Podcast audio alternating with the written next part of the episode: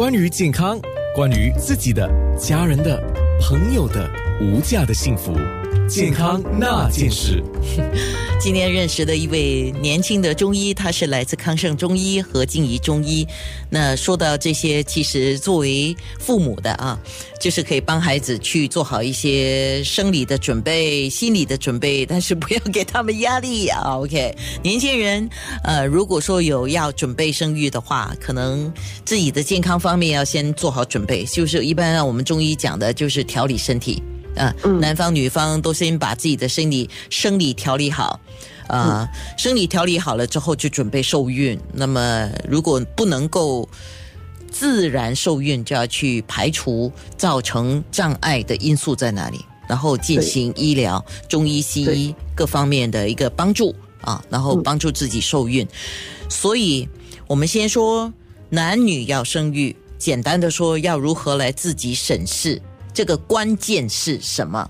来，医师，如何自己审视啊？如果你缺乏什么条件，你就要赶快去调整。这样哦，他如果就最基本的就是，如果你有不没有避孕，然后你有就是很有安排定期在对的时间段排卵期的时候，呃，行房的话，然后超过一年没有。办法怀孕的话，最好就是去进行那个生育的体检。嗯呃，然后从一个日常生活的那个呃作息的话呢，我们中医是建议说不要超过十一点睡觉。嗯，对他，他他是一个调养身体的一个一个习惯了。然后那个生冷的也尽量少吃，特别是女生了。